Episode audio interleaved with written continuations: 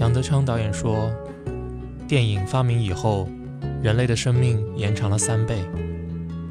我想，光和影也终有一死，散场以前，却什么都留下来了。上帝说要有光，于是就有了电影。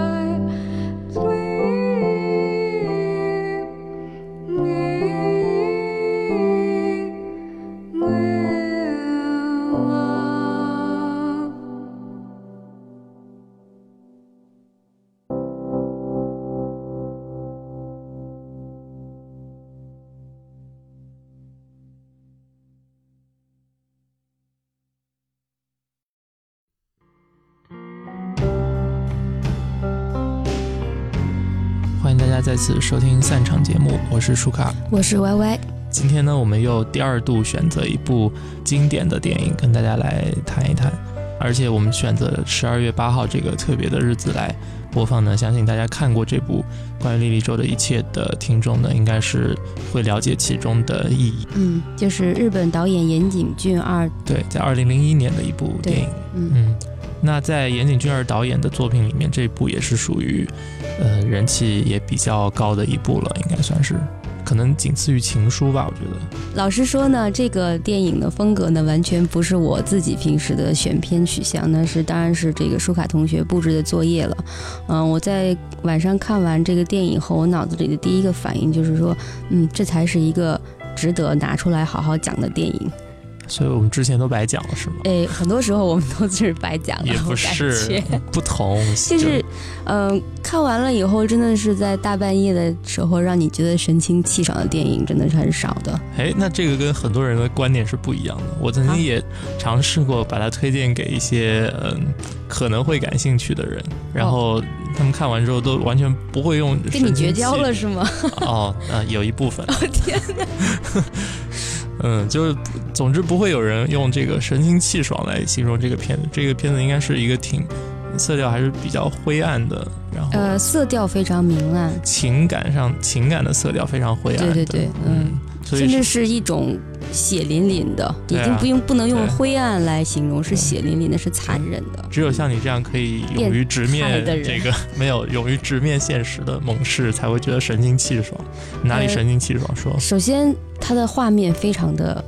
美、干净、考究，嗯嗯，这个是让你的视觉上有一种至高无上的被款待了的感觉，被优待了的感觉。嗯。其次，我是用一个非常好的耳机插着耳机、哦。看了整个电影，就是我第一个反应说，这是一个要用耳机来看的电影，就是你来看，对，嗯。真的是用耳机来看，因为你必须在全程的时候沉浸在他那种他给你的那种音乐的世界里，嗯，你才能够了解到它里面的很多的画面和故事的安排和人物之间的对话为什么是这样的。嗯如果你是在一种非常嘈杂的环境，或者音响效果不那么好的话，那我可以想想为什么那些人跟你绝交了。所以你应该在呃跟 跟他们推荐这个好电影的同时，再送们一个好耳机啊，我就在这儿等着我呢。对对对，嗯没错，嗯就是你必须有有兴趣去观看这个电影的观众呢，必须要有一个解析度非常高、表达力非常好的耳机，它可以帮助你进入到莉莉周的世界。嗯，因为音乐在这个片子里是很重要的一部分，然后当然视觉上你也需要有一个高解析度的屏幕。但是我我看到有人把它分类成音乐犯罪电影，我想这是什么东西？什么？那犯罪犯罪是有了，我我是一直在想这个这个片子没有，哎，够了，怎么来定义这个片子呢？我觉得挺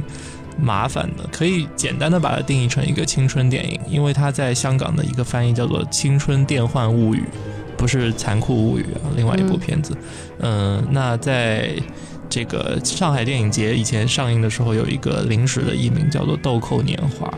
你从这些翻译里面，你就会感觉到，这个至少制片方、出品方他们在发行的时候，就是会偏向于把它定义成一个青春电影。但如果你是完整看完这个一百四十六分钟的人来说呢，你又会觉得这里面除了青春之外，好像也一言难尽。它首先是有一个关于偶像崇拜的东西在里面了，因为这个莉莉周这个人名，从他这个题目里面，包括在里面所有的音乐里，包括整个故事情节里，它其实都是贯穿整个电影的一条主线。那么应该说，里面的主角也好，里面发生的情节也好，或多或少跟这个歌手，这个虚拟的歌手都是有一定的联系的。有人说这个歌手是岩井俊二听了王菲的演唱会以后被激发出来的灵感，对，有这个有这种说说法嗯，嗯的确是有这个。但我也能够理解，就是王菲在那个年代，两千年上个世纪和这个世纪之交的时候，那时候的歌声的确是具有一种魔幻之力的，嗯魔性的感觉。嗯那莉莉周在这个电影里面呢，是一个虚拟的偶像歌手，而里面的处于这个青春期的孩子们呢，都是其实对他是抱有一个，就是已经从偶像崇拜，可能都甚至上升到某一种。呃，宗教信仰，我觉得是精神家园了，我倒不啊。觉得是偶像崇拜，因为你会发现这里面整个电影里面莉莉周长得什么样其实很模糊的，不重要。没有出现她的外貌，然后也没有出现她的一些八卦，一直都是在谈论她的歌，嗯。她的歌带给这些小孩子、这些听众的这种反应和感受，他们对这些歌的感受，我觉得所以也不能简单的说是偶像崇拜，应该我把它愿意把这种一种精神寄托。哦，偶像崇拜可能是从成人的角度去哦，看他们的，然后如果是精神寄托，就是从他们自己个人的角度来看。嗯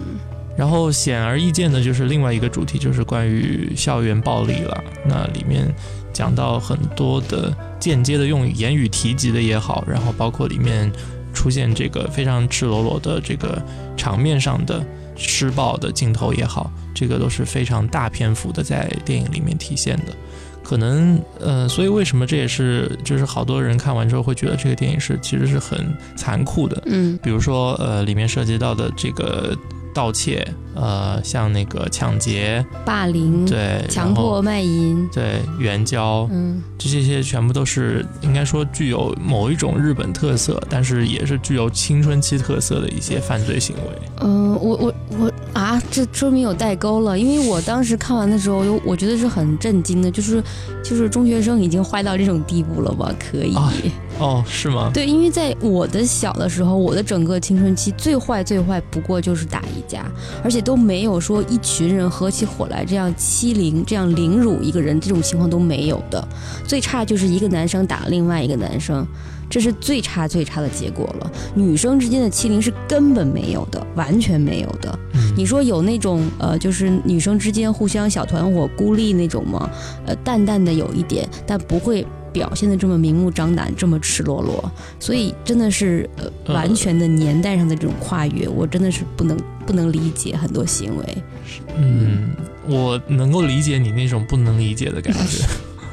但是，首先，它这个片子因为呃是在日本了，那当中其实很多东西的确是有日本特色的一些社会问题在里面。那另外一方面就是关于它的年代，因为它在二零零一年的时候，那个时候年代就是呃网络应该说是刚刚兴起刚刚兴，起，这里面还闪过嗯二十一世纪杀人网络那句话。真有、嗯、Matrix，对，这真的是背景服辐射了是吧？嗯，对我昨天这是你的以太，我知道。我在这个准备的时候，我在想说，你到时候也要给我提这 Matrix，、哦肯定，嗯，是的，这个你是不会看放不会走漏眼的，这个，嗯。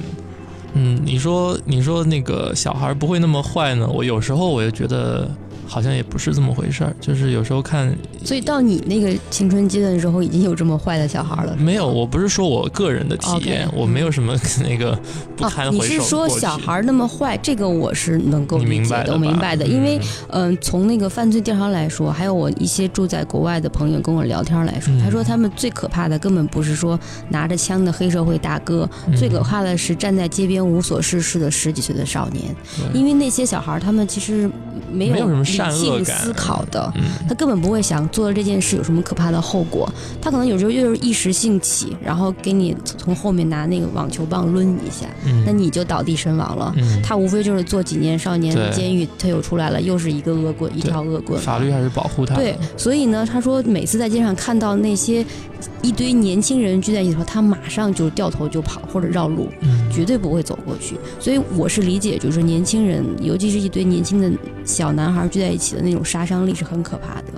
就是他们做的那个行为是完全没有理性的，嗯完全你不能用常理来推断他们下一步可能会做什么。这个嗯完全就是一时间的那个热血上头，，对，而且我后来看了一些，就是陆陆续续这几年看了一些关于校园暴力的问题、欺凌的问题，然后好像中国现在也越来越严重了。有，然后嗯看完之后，这可能是全球化的缘故。看完之后，我就觉得啊，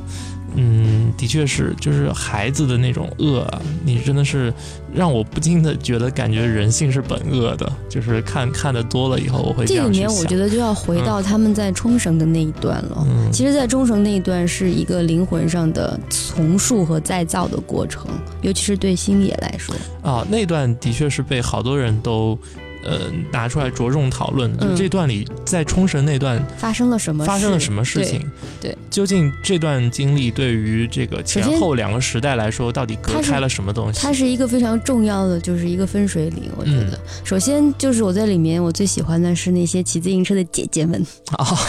嗯，我简直是眼睛不能从她们身上移开。冲绳的女人很强硬啊说起来，你去过的我，嗯对对对哎，怎么样？怎么样？是不是满载而归？啊，没有 哎，我当时我当时这个真的强硬这句话怎么理解？就是就是是 tough，意思就是说嗯。tough，应不是不能说强硬，应该说是强悍，嗯，嗯，就是它有一种嗯，对有一种彪悍的美，野性的美。朴，素的民风的那种感觉，嗯。而且而且就是比较健硕啊，然后那个运动神经也很强，对啊你看到里面对。他们一直骑着自行车就跟能够跟着他们跟，汽车飙车，然后下下水也能够潜潜水，是，然后还随时做人工呼吸，对。哇，这简直是因为冲绳完美女好性。等一下，因为冲绳它在那个日本也是远离本土嘛，所以嗯其实对日本人人来说，他们也觉得有时候觉得冲绳是一个境化外之之地对对对，嗯所以就是他们也会把它作为一个度假的地方，而且他们有自己的那个语言，有嗯自己的社会系统。嗯，所以很多时候是跟日本的本身又好像有一种有一种迥异之处，就是冲囧之旅嘛，什么鬼？泰囧、港囧，最后冲囧或者省囧，没有。我是觉得在这个整个这个事件，其实从这个事件一开始已经有一个端倪，就是我现在回想起来，就是他们在停车场准备抢那个开那个。跑车的那个男的的时候，当那帮小混混从从那个男的兜里面掏出一大把钱的时候，你会看到那个星野的那个眼光看钱那个眼光瞬间就变了。我觉得其实从那个时候他已经在告诉你，就是那个时候他们家里已经出现了一些问题，他已经对钱很敏感了，所以他会。突然冲上去把那笔钱抓起来就跑，然后等于是他带头抢了这大笔钱，才有了他们这个这个星野剑道友的这个冲绳豪华之旅。那么在这个豪华之旅发生什么事？我是觉得那个时隐时现的那个。探险者，嗯，起了一个很重要的作用。呃，我觉得他在后面，他们不是就是整天尾随着他们，就是就不期而遇、不期而遇的这种。我觉得完全是被策划的，他肯定就是蹭吃蹭喝的。呃，我没有他给他，你看他给星野还有给这帮小孩讲了很多道理是什么呢？就是大自然就是残酷的。这让我想起来那个《进击的巨人》里面有一段，就是也讲这个道理。就是你看我们在，因为在我们来说，我们站在食物链的顶端，我们可以加一层审美的这种眼光去看自然界发生的这种事，但是在这个食物链的底端或者在中间的环节，每一个环节和对每一个环节就是残酷的剥削和这个掠夺，就是就是生命的一种互相的践踏。所以星野可能他在内心深处，他目睹了大自然发生的这一切以后，他突然就是心理上那个道德的或者他原本善良天性的那个那一环就碎掉了。他彻底的拥抱了，他觉得说，哦，其实大自然就是这样的，人和人之间也可以这样残忍的互相去剥夺、去践踏，而且你怎么样能够避免自己不被践踏呢？就是你自己要首先残忍起来。对，所以你看他在开学以后，开学以后就是呃，突然之间就变成了另外一个人。很多人说是哎，因为他在那里遭受了濒死体验，就是什么呛水死掉，或者差点被鱼扎死什么的。但我觉得，其实他思想里面发生这种转变，让他变成了另外一个人。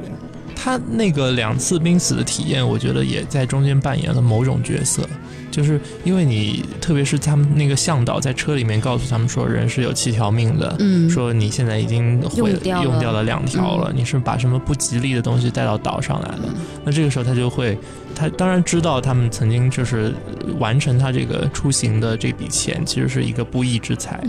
那他在这个当中，就是会。我想怎么也会想到，就是钱跟他的生命之间的一个微妙的联系，特别是在他就是家境已经没落，然后他需要钱的过程当中。而他之前在转学之前，他是转学到这个学校来的，他是之前也是一个被欺凌的一个对象。他以前那种被欺凌是成为好学生，然后被坏学生欺凌。嗯，但他转学来以后，他先是做了班长，然后他就渐渐变成了那些曾经欺凌过别人的人。现在我在这里面，我看到我的感觉就是，暴力已经变成了一种表达方式了，而且是最后一种表达方式。嗯嗯，在此之前有音乐有什么，但是但是归根结底，当你面对现实的时候，就只剩下暴力了。所以我觉得这个冲绳之旅的确是解读这整个片子里面非常重要的一个环节，而且其实。大量的那个情节推进都是依靠星野的这个转变，因为我们看到其他的角色基本上从头到尾是没有特别大的转变的，除了那个欺凌的对象跟被欺凌的对象，有时候会有一些呃非常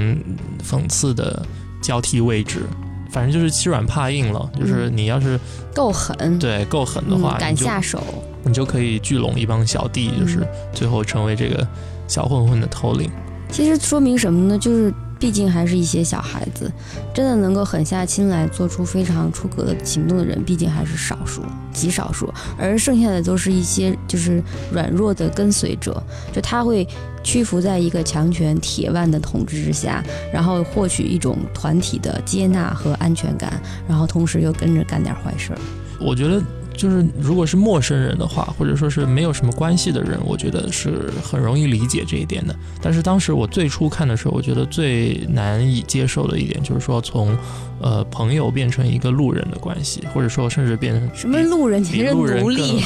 就是奴隶，更坏的关系。就是什么东西摧毁了他们之间的那种感情，而且这个转变，也就是我刚我们刚刚说到的这个冲绳之旅里面体现的，但是没有完全没有交代。这个我反。而我能够按照我自己的理解，我的理解就是什么呢？就是星野这个人，他本身是很柔软的一个男生。就你看他之前的一些表现，跟妈妈呀，还有什么的，在学校里，但是他本身骨子里又有一种倔强和这种固执在里边。然后当他家里面破碎的时候，他是很惊恐的，因为在那个就是十三四岁 TFBOY 的这个年代的时候，这个小男孩一方面他还没有长成完全的男人，他缺乏跟这个世界对抗的能力和本钱，但另一方面他又觉得自己不再是小孩子了，那他怎么能够维护自己的这个世界的完整呢？他开始逐渐探索自己的身上的那种野蛮嗜血的这种本能。那他，你看他跟连剑他们之间的关系，从一开始的朋友，为什么一步跨到了这个单向的这种欺压和虐待呢？甚至他对周围的人都是欺压。我觉得他是其实反而是害怕失去他，他非常害怕失去连剑，他要毁掉连剑爱的一切的东西，让这个人只能够只能够剩下一条路，就是跟着自己。你看他发现他喜欢那个莉莉周的的 CD，就把它给掰掉；他发现他喜欢某一个女孩，就把那个女孩毁掉。他发现他去唱演唱会，就把那演唱会票撕掉。就只要是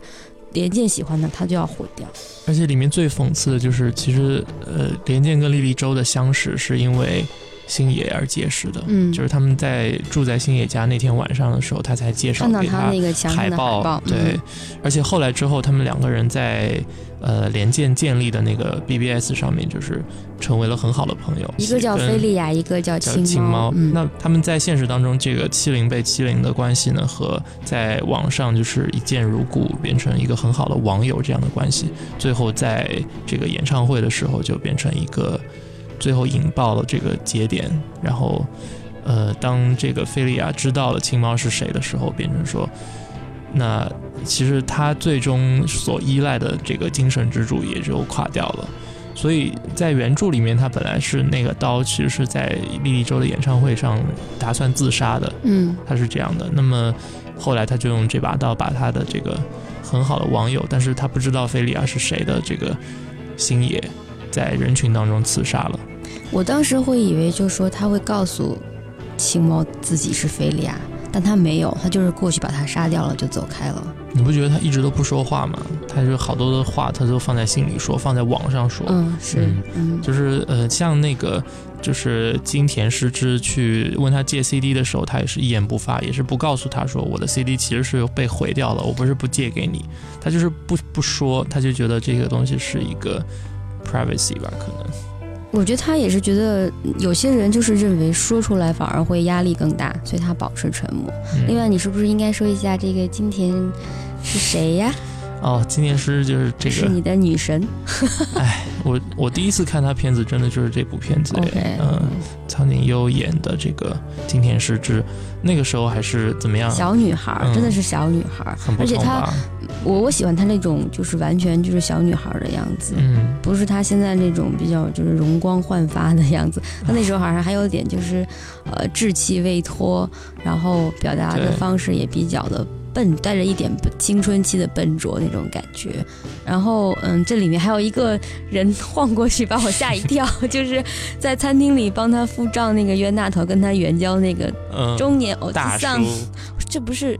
这不是《料理仙姬》里面的这个青二师傅吗？怎么回事？他们俩的关系也太混乱了吧？对。所以就是他默默的跟随、尾随他，然后他长大了以后变成老板娘以后，他就去他的店里当厨师，然后守护他的一生吗？天哪，细思极恐。啊，你看到的时候是不是觉得特别穿越？呃，我看到的时候，我有一种我的脸盲症被治好了的感觉。没有，我再回到这个电影里面，我是觉得。当你说这个，嗯，连剑在发现青猫就是那个星野的时候，他就崩溃了。其实我反过来想，我觉得，嗯，刚才我们说莉莉周的音乐世界就是这些小孩的精神家园，他们就是有好多的时候，好多的场景，就是当这个连剑在遇到外界的挫折，比如说被被凌辱，然后被老师骂训，然后被打的时候，他其实背景音乐上响起的都是莉莉周的音乐，他就是在那种。外界非常痛苦的情况，他就躲到他的精神世界，就躲到收缩到那个莉莉周的音乐世界里去了。他试图用这种音乐来保护自己，不受外界的那种精神上的刺激。但是他们对这个精神世界的是一种极度的维护和这个保护。当这个星野看到那个连剑包里有这个 CD 的时候，他把它掰断了。我理解那个动作就是说，我不能够让我看不上的人或者我欺凌的人跟我同享这个精神世界，所以我掰断了。而在这个音乐会上，当嗯连剑发现青猫就是星野的时候，我觉得他当时的反应也是，他要把这个人从自己的精神世界中驱赶出去。他不希望现实中的人混杂到他的精神世界里来，而且他的那一瞬间他也崩溃了，他就没想到自己最好在精神世界里最好的、最灵魂上最有沟通的一个朋友，竟是现实中对他伤害最深的一个人，所以他当时就崩溃了，然后就把他杀掉了。对，因为我记得在演唱会之前，他们在网上发帖的时候，还在还在那儿兴高采烈的说，对，说认识你真好啊那些的，对，就是哎，所以这个东西见光死，只能说。其实我在嗯，我没有看到最后，因为我也没有看剧情，我就是从中间我已经感觉出来，这个青猫一定是星野了。嗯，而且你会，如果你仔细听的话，这这就是好耳机的 作用了，就是你会听到连键化名那个菲利亚的键盘声是非常柔软的。嗯，两个人打字键盘是不一样的。而那个而而星野化身的青猫打字声是非常的短促。坚硬而且生涩的，而且带着一种气氛，就是带着一种生气的那种情绪在里边的，所以就能够透露出来这两个人的性格上面有很大的不同。但这些东西当然你在网上你是看不到，你听不到键盘声，你只能看到一串一串的字，然后这些字就会叠加到你自己的很多精神的想象在里边，然后就把它化身为自己的完美的朋友了。其实说起来，这两个人讲话都特别少，两个人台词其实最多的时候就是他们还是尚未这个绝交的那段时间，他们还是可以在家里面就是一起讨论一些什么外星人啊、宇宙大爆炸啊，嗯，就是也是非常典型的那个年纪的男生会在一起讨论。这个又让我想起猎人里面的那个。呃，小杰和奇牙在火车上的那一段，就是大家畅想未来去干嘛去干嘛。就那个时候是一种，就是其他生活中的烦恼什么都不存在，只有对这个世界的好奇心，探索未知的世界是他们觉得最幸福、最最兴奋的事情。所以，哎，这种从童年到青春，再从青春到成年的这种。成长的过程其实是非常的艰辛的，嗯嗯，虽然可能在物质条件上，你看这里面的这些小孩没有说家境特别穷的揭不开锅啊什么的，就是基本的温饱啊这种基础性的物质条件都还是具备的，但是你看他们的精神世界是非常可怕的。嗯，我是理解你说的这个，就是成长的过程当中，可能有些人你看到外表上还是完好无损，但是这个中间就是难免会给他的这个。呃，应该说在心理结构上一定会出现一些损伤，这也是为什么到了成年之后，大家会有各种各样的毛病，会有各种各样的 问题。就他内里已经已经 broken 了，这没有办法，已经坏掉。没有人能够在一个非常完美的实验室里面长大。那在蜕变过程当中，就是 in one way or another，一定会有受到一些伤害。所以里面特别讽刺的一点就是，莉莉周作为他们都喜爱的歌手，星野知道莉莉周的时候，其实是因为九野，呃，介绍给他的。嗯，星野在合宿的时候，两个人一起住在星野家里的时候，把他介绍给了连健，然后连健呢，在一个偶然的机会上，又把他介绍给了呃金田。金田跟连剑跟星野这三个人，其实都是在不同的时间曾经站在同一片的稻田里面，在麦田里面。那个稻田简直就是这个电影里面的一个。就是另 link 异度空间，就是这个电影里面的异度空间。每当有一些残酷的画面或者一些悲惨的事情发生完以后，这个画面就闪回到麦田，有时候是绿油油的一片，有时候是那种就是它不是金黄，它是已经开始成熟的那种褐黄色的一片，还有是被收割过的场面。就它是用这个麦田来跳转你对时间的感觉。因为它是有这个季节变换的，另外就是让你观众的神经稍微松弛一下，让你忽然面对一片开阔的空地的时候，你的精神能够稍微放松一下。这也算是一种逃避嘛，临时的逃避。对，嗯，一个避难所。避难所，嗯，除了这个莉莉周的精神世界是一个无形的呃避难所以外，这个麦田是另外一个避难所。对，但最有趣的就是他们曾经共用同一个避难所，但这个中间彼此又不知道对方的存在。对，但又彼此伤害，就是这样一个嗯非常纠结的故事。还有就是，你看到这个莉莉周的世界，它其实容纳了很多人。记得在那个排队大家进场的时候，一个宅男和一个那个哥特小混混，他们俩就莉莉周的问题讨论了很久，然后发起争论。嗯我觉得那一点还蛮温馨的，然后最后还打起来了。就嗯，大家在同一个同，同一个话题之下，然后有自己的这个意见，然后互相交流，然后最后还发生了肢体冲突。是的，嗯，这个粉丝之间也会互相拉扯，就所以说明对这件事是非常认真的。对，不是不是那种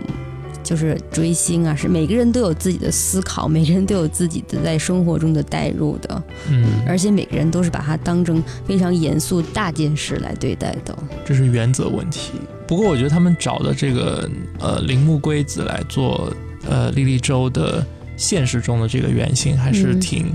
合适的。嗯呃他那些歌还是非常符合原著里的莉莉周的感觉的。嗯包括他后来真的有这个以呃莉没有以莉莉周的名义了，以他自己本名出了这个《呼吸》这张专辑，嗯嗯，也是收录了里面就是莉莉周的一切这张大碟里面的所有的歌曲。铃木圭子的艺名叫做萨绿，就是问好啊，然后干杯啊这样的意思，还是这个音乐监督就是小林武史给他取的这个艺名。然后小林武史其实也是他的制作人，这部片子里面小林武史的音乐也是一个非常大的亮点了。所以就回到这个，这是一部用耳机来看的电影。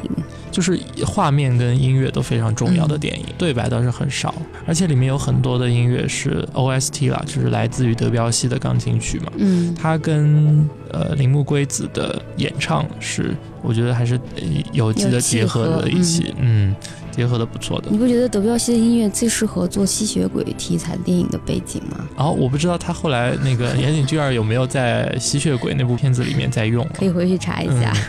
嗯，而且你知道那个呃沙律他还给《攻壳机动队》做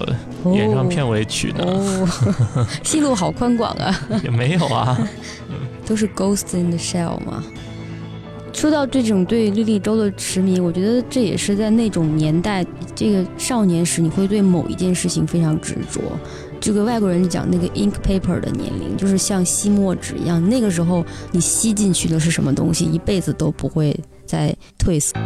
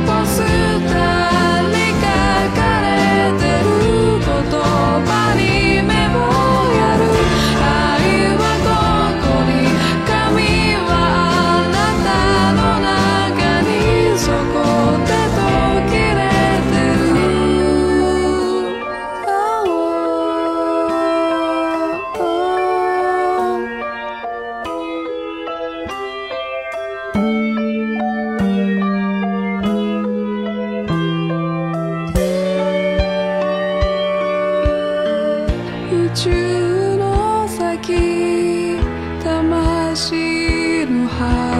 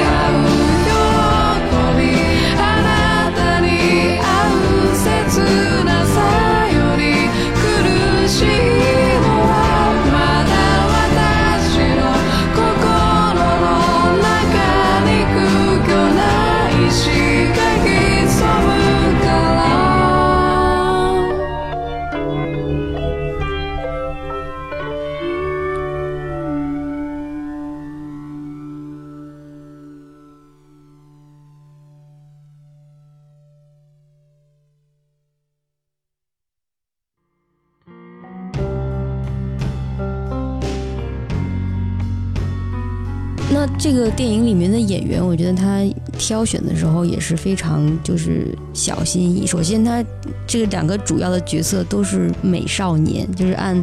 嗯、日本的这种审美风格，真的都是美少年，长睫毛、大眼睛，然后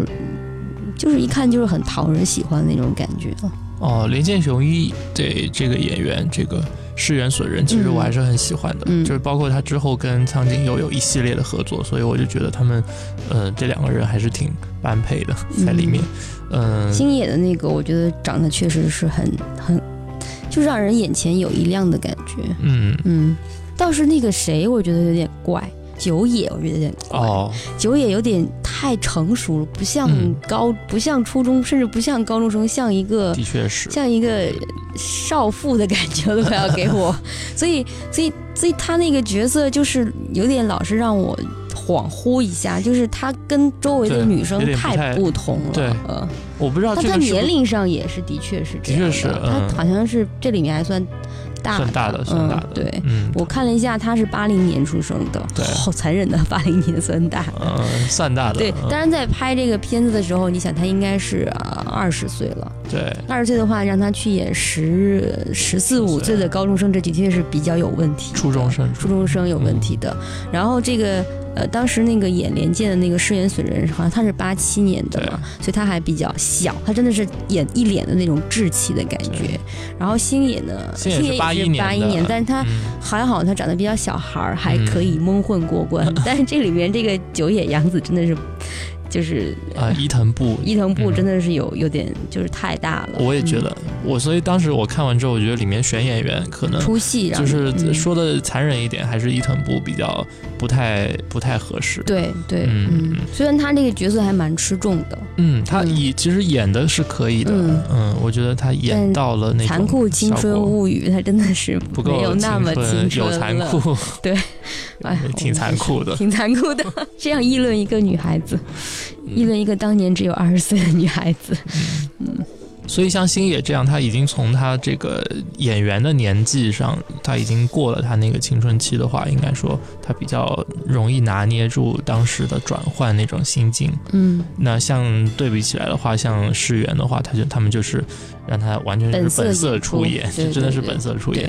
嗯，后来我也不知道为什么，他就呃完全，我以为他会从这个路子上一直走下去嘛，就感觉上他还挺符合这种，嗯、这个忧郁少年的这种感觉。但后来就完全出乎我意料，就嗯一直演走歪了，没有，一直演一些非常，嗯、就是二叉的一些角色，就是走歪了吗？也没有，就是热血一点的角色，反而完全不一样。要么就是这个电影把他的本性压抑的太狠了，还有这个反抗挣扎一下，结果叛逆期太长，一直延续到现在。救命！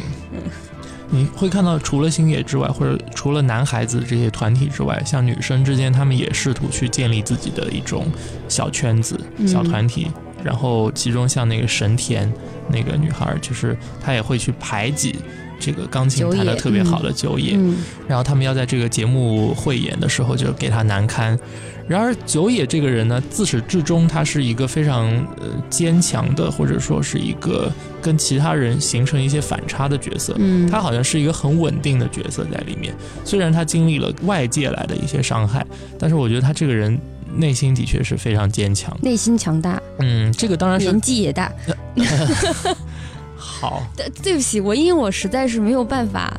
呃，怎么说呢？就是因为演员选的不好？演员选错了。如果他是比他现在小五岁的这个样子，然后还能演出现在这个效果，他会给这个电影再加，虽然已经是将近满分的电影，可以再加多出的十分。嗯，对，但是现在因为他这个外貌实在是太成熟了，因为我觉得他比他们那个班主任还要成熟长得，他他们俩换一个角色都都可可以嗯。对，所以嗯，就是让你就是有一点点出让你。让你出戏，嗯。就是说，哦，他这么他这么坚强是理所当然的嘛，因为他年纪大嘛。哦。对，那的确，嗯。但如果换一下的话，如果变成那个九野是自杀的，然后金田是留下来的人，就是更坚强的人，会更有反差一点。嗯，就是外表柔弱的一个小女孩，然后最后变成一个留下来的。但是不是这里面有一个问题，我想过，就是她留下来以后的那种残酷性是更大的，因为九野她是热爱音乐的，嗯他的灵魂始终被音乐包裹保护的。嗯就即便她遭受摧残以后，她还是可以维持一个正常的生活的轨迹往下走的。但是这个金田不一样，金田就是一个懵懂无知的小姑娘，而且她，你看她已经逐渐的开始接受这种她以前很、嗯很愤恨的一种被迫卖淫的生活，她到最后已经习惯了，对，还可以她觉得男人打电话给她就是客人，工作，嗯对，就是工，她已经默默的接受了这种生活方式了。那如果她活下来的话，那她的下场一定会更加悲惨，就是这朝这条路上笔直的走下去，无法再回头了。所以让他死呢，是对他的一种保护。我好邪恶，没有，只能说 只能说那个电影的改编是还是手这个手下留手留情的，对手软了嗯因为在原著里金田才是留下来的那一位，嗯嗯呃，可能原著里那种才是正常的一个路径，对就是会比我们现在呈现出来这种残酷更残酷一点。嗯。没有最残酷，只有更这个电影里有一个地方让我就是一般我因为前面看到了这个欺凌的这个样子，我大概知道他要讲什么，所以我都是就是我的内心是一种处在一种准备好的状态里的，嗯我是 OK。但是有一个画面让我就是让我浑身发凉了很久。是不是棉花糖？错，那个那个不是那个那个一点都没有，那个哦真的是就是应理所其中当然应有之意了，对，嗯一点都没有。能猜到吗？全身发凉啊！对，全身发凉。啊，是不是那个金田躺在塔下？不是那个也都没有，那个我就稍微意外了一下，想哎，他刚刚很开心的放完风筝，然后他就这么快就发作了，就倒下了。啊，从这个镜头上，其实我觉得你可以看到导演的意图还是很，呃，干脆利落的。又来了，又是你喜欢的。那个 爱，不是，就是说，很多人有些人会觉得这个片长有点长，嗯而且里面大量的这个闪动的这个字幕、看起来挺累的，累有些人一次两次都看不完。嗯那我是用这个镜头，我是说他要干脆的时候，他其实还是干脆的，他不是这个在拖时间。对，嗯，嗯，那你说的那个镜头啊，对，是主角吗？四是主角四个主角里是主角，哦，那个剃光头不是剃光头也没什么，真的没什么。哦，是那个哦，我知道了，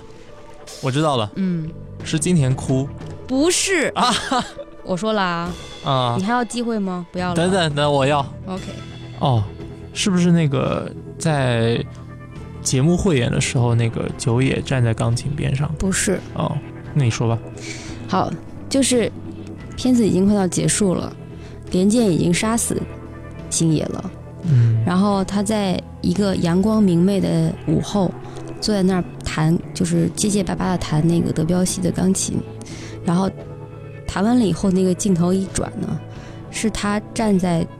凳子上，哦但他的头是隐没在嗯那个梁上面的，嗯然后他双手是自然垂下。那个镜头是没有头也没有脚的，嗯没上没下中段的一个镜头。我当时我就我就我就很很 shock，因为我怕他 上吊了。那个镜头是在上下嗯镜头只要稍微一拍，就是或者他头吊着，或者是他那个脚悬空，他就是上吊了。但是他没想到他动，然后他移下来，然后把自己挂在那个梁上，他是踩在一个小凳子上，然后挂在梁上，然后我才半天我才回过神来。我当时的那种就是那个半夜看那个镜头，虽然是阳光明媚的下午，但是我那个浑身都发凉，因为呃严格来说它也是符合逻辑的，就是他把他精神世界的最好的朋友，童年时一度是最好的朋友，然后现实中的一个最对他欺凌最深的一个人杀掉以后，他很可能在这个世界上已经不再有支撑他存在下去的任何东西了。对，那他这个选择是有可能发生的，还好没有。嗯，嗯，但你哦，我这样讲的话，我倒是明白他可能那个时候是在想这件事情，我倒觉得，或者嗯，或者导演是暗示吗？我不知道，因为那个镜头实在是太可怕了。啊、嗯对，嗯对我每次看我都觉得很可怕，嗯。嗯，而且好多人看到这里也都有同样的感觉。对，都那如果是这么多人都以为嗯是的话，他其实导演就是在暗示，嗯就是他的一部分已经死掉了，或者是这么说。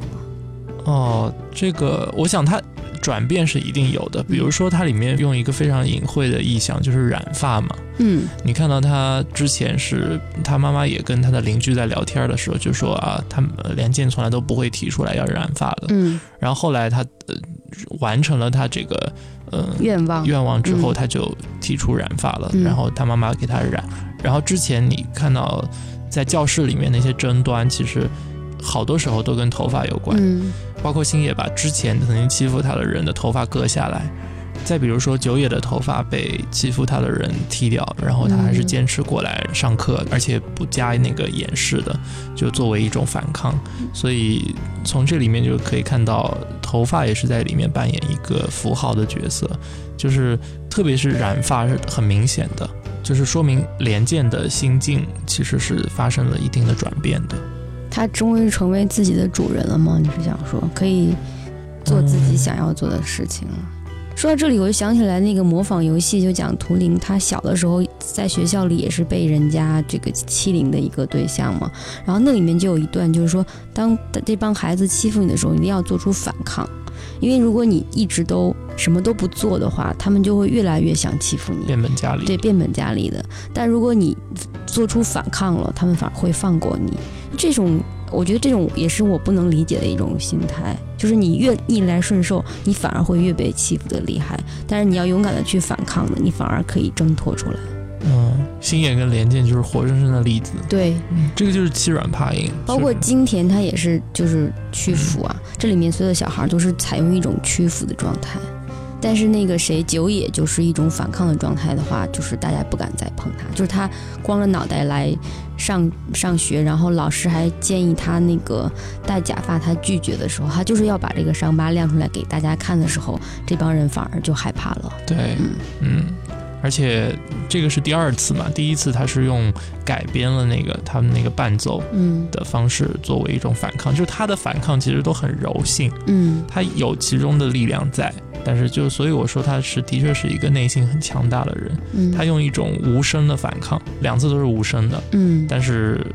就是周围的人一一目了然。其实我觉得他们的老师其实也明白当中的，他们就是不管。原著里其实更明显，其实他们的老师还跟他们那些人同流合污，就是、哦。呃跟那个小混混们。嗯。也是讲到了这个日本社会，就是校园里的暴力，很多时候是跟成人世界、跟他们的校园、跟他们的家庭都是有很深的联系的。嗯。嗯，好多时候就是，呃，老师反而成为帮凶，或者说家长反而是呃漠视。他们的家长也好，老师在这个片子里虽然有出现，但其实都是非常缺位的。嗯他们生活在另外一个空间里，嗯，跟这些小孩的世界完全呃没有任何交集的。唯一的交集就是那个老师在把连剑领回来的时候，他们用一副耳机，然后 share 听那个歌，对，嗯，但是也没有下文了，就而且这个小山内老师，他之前的同事不是在那个书店里面工作嘛，在嗯 CD 店，他当时就是那个人指责连剑说你这样会侮辱，会那个玷污了以太的时候，嗯，说明他其实也是莉莉周的歌迷，对啊，嗯。对啊，嗯，而且他的同事曾经也说，就是在小山内老师前面说，就那个别介意，他曾经也是这样的人，嗯。也就是说，这个人就是这批小孩的成长以后的一个小的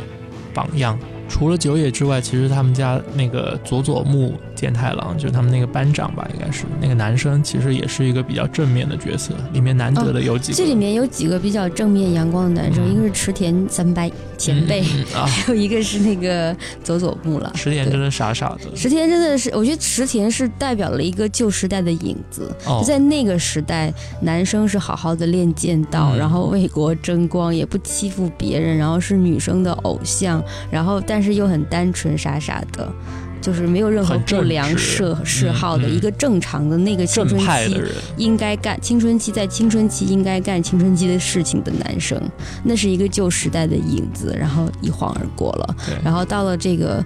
星野和连剑这一代呢，就是完全就被腐朽了嘛，被资本主义的 好吧，没有了，就是我觉得生活方式，生活方式把他们给彻底的玩坏了对，，broken 了。嗯，那佐佐木呢，也是嗯、就是。他喜欢那个金田了。对我来说，他就是一面镜子，他这面镜子就反映出金田已经被损毁到无法修复的地步了，连这个校园青春恋爱都不能够再挽回他了。嗯你看，他就他他轻描淡写的就不拒绝了屑他的表白，嗯就是认为，因为他接触的都是那些中年大叔嘛。那当然，在中年大叔的映衬之下，佐佐木真的就是小孩子，他不会有兴趣的啊，那也不是，我啊倒觉得，我觉得他是觉得自己没有办法去跟他好好交往。一方面是因为他也真的不喜欢他，他喜欢的是连剑嘛。嗯，然后另外一方面，可能他是觉得自己配不上他。然后这点上我们的理解就不同了。我可能是出于对女生的理解，我觉得他已经觉得佐佐木就是个小男孩，他根本不会喜欢他说我对他没兴趣。他说我说不出那种话，他说啊，佐佐木君那个你是什么血型对他啊？，他那种嗯就是模仿那种那种是一种不屑的那种模仿的方式，不是一种就是说呃我想做做不出来，而是他根本就不想这样做，他根本不稀的这样去做。哦，稀不稀罕我倒不知道，但我觉得你倒他不稀罕他意思 他意思就是说我已经不是这样了。。对他就是我不是这样的人那。那意思就是嗯说，他其实是否定的是他自己呀，在这里他没有否定的是佐佐木呀。但他也是觉得对他来说这件这个感情不是他所需要的东西啊。啊，那是因为他喜欢的还是他跟他一起吃饭那个人。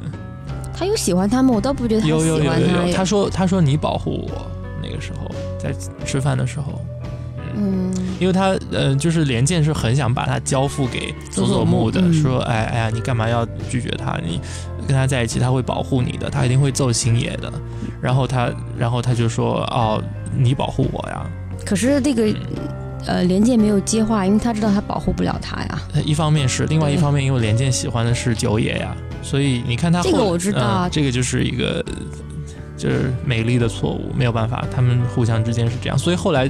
结尾的这个地方也是从结尾在他在教室里面听着九爷弹钢琴这里结束，然后包括他在自己家里面模仿九爷，呃弹钢琴，然后之前最早的时候就是她怀孕的那个母亲到教导处去领她回家的那个时候，母亲不是很愤怒嘛，就是打她说她偷东西。那个时候对切了两个镜头，一方面就是画面上面就是她拼命的打打连剑，然后连剑毫不回首；后面金田打她的时候踢她踢她的时候也一样，就是打不还手，骂不还口，就不说一句话根本就。然后另外一个对切的镜头就是九野洋子在钢琴房里面自己弹那个德彪西的 Arabesque，这个镜头给我印象是其中一个很深的镜头。再到后面九野被那个强暴的时候，背景音乐响的也是 Arabesque，就是这两个镜头都是很暴力的肢体上，然后背景音乐响的都是这里面最轻柔的一首歌，所以这两个镜头给我印象非常深刻。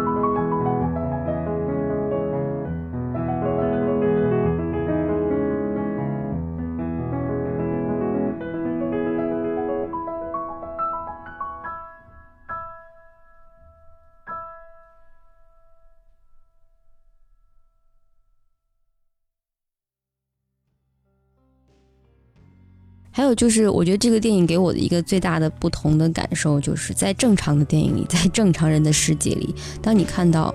阳光，当你听到纯净的钢琴声的时候，你你应该是一种美好的感觉，一种舒缓的感觉，放松的感觉。但是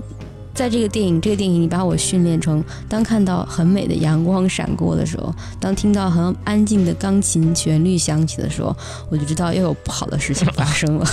这个就是可怕的事情发生。这个就是反差，他就是想制造出这种反差。嗯这部片子他的那个摄影嘛，小田生，他其实之后就是一系列的片子，包括之前的一系列片子都是跟那个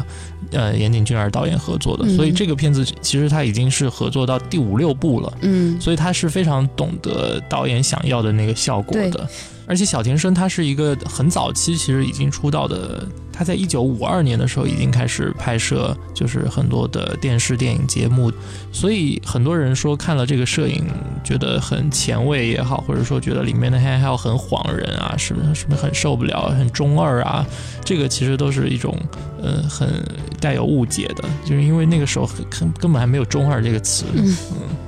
我反而并不觉得就是手持那一段很突兀，我觉得是非常契合的，非常契合那个年轻人出去玩然后那种感觉的。嗯，嗯，完全不没有出格的感觉，很自然的很。自然的，嗯对，而且前后衔接的也非常自然的。嗯，嗯，因为他们真的去玩了一趟。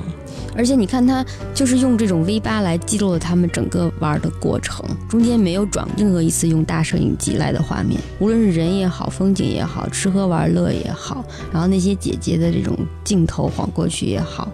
全都是 V 八。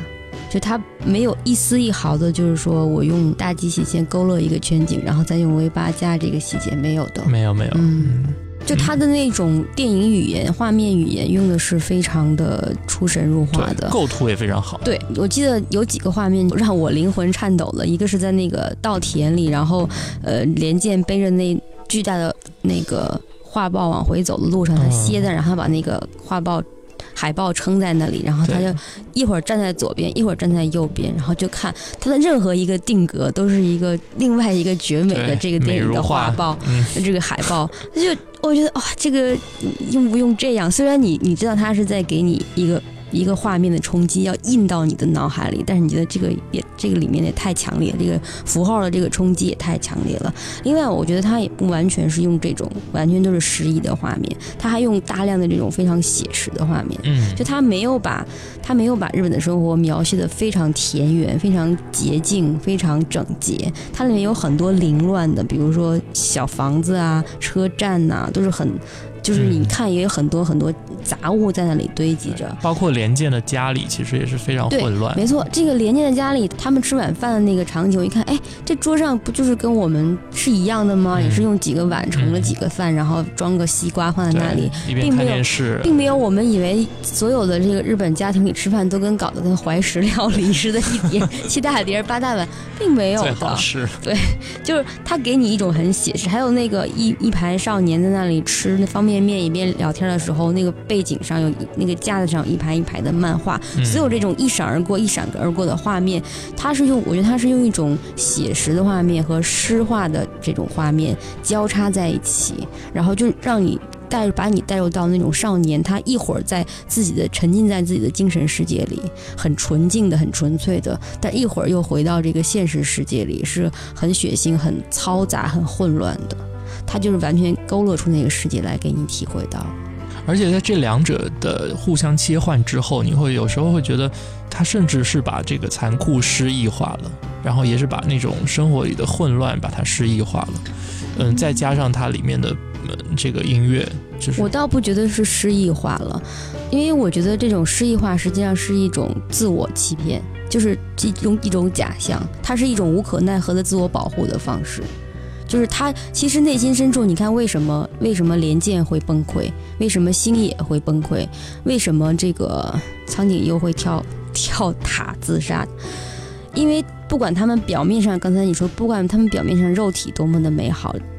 还是光洁，好像光洁如新，但他们的内在已经破碎了，已经损坏了，已经到了一种无法再修复的地步了。所以所以无论在表面上再怎么诗化的话，内里上它是没有没有补救的办法的。所以那些一闪而过的画面越美，只能够衬托出这些人物内心越绝望。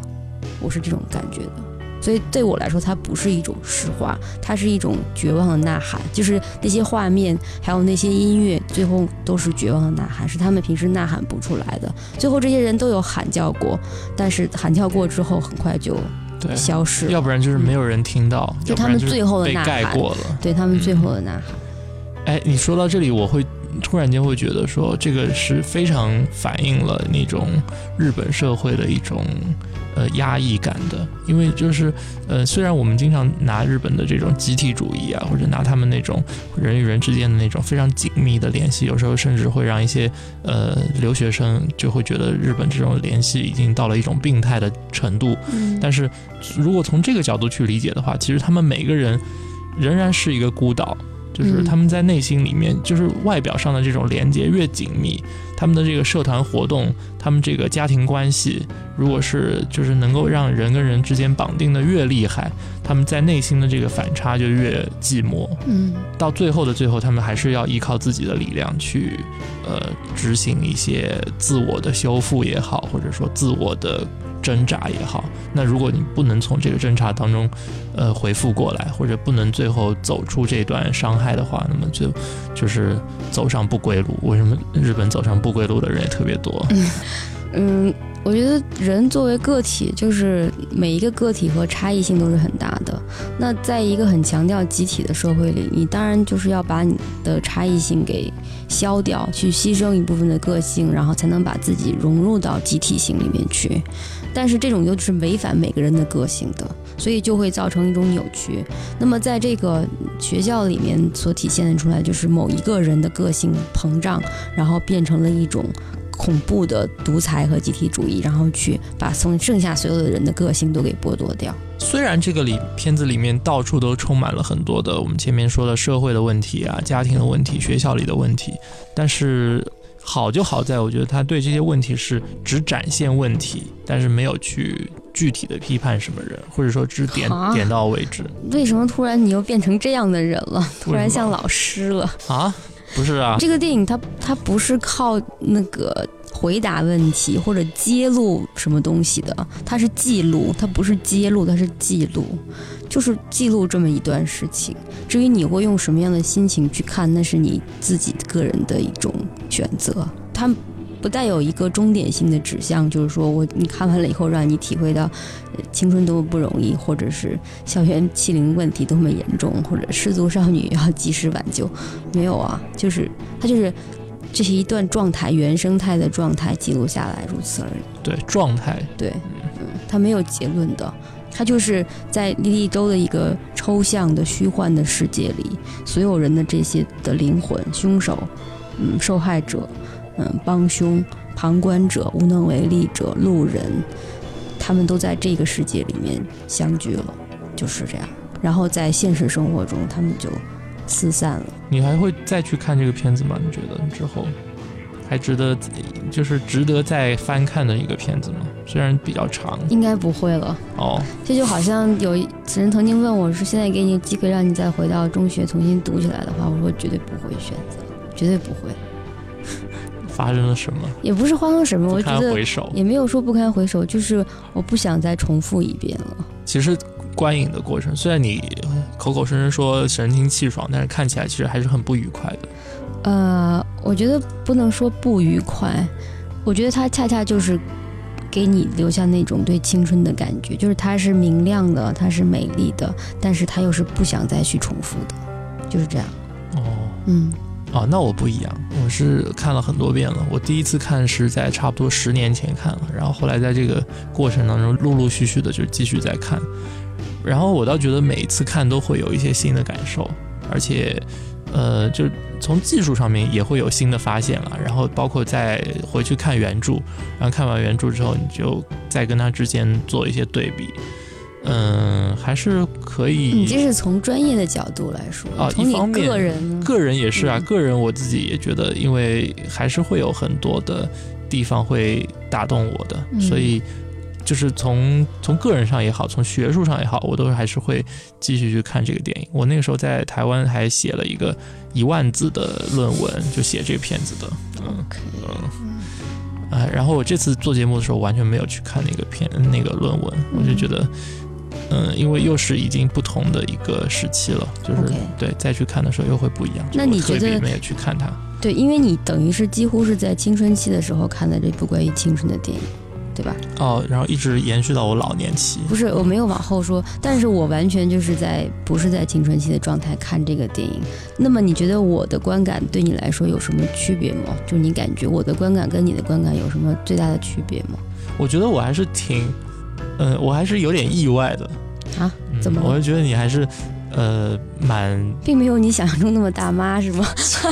是什么话？就还是挺抓得住这个片子里要的一些感觉的，因为我这个片子很还是挺挑观众的。嗯，坦白讲，我也推荐过给一些人，而且我非常讨厌推荐这个片子给别人。其实，因为就是我觉得这个片子还是很私人的，嗯有些人喜欢就很可以很喜欢，嗯嗯，一看再看，然后有些人会觉得这个，反正要不喜欢总有理由啦，就是要不是说长啊，然后那个眼睛都要闪瞎啦，头要晕啊，要吐啦，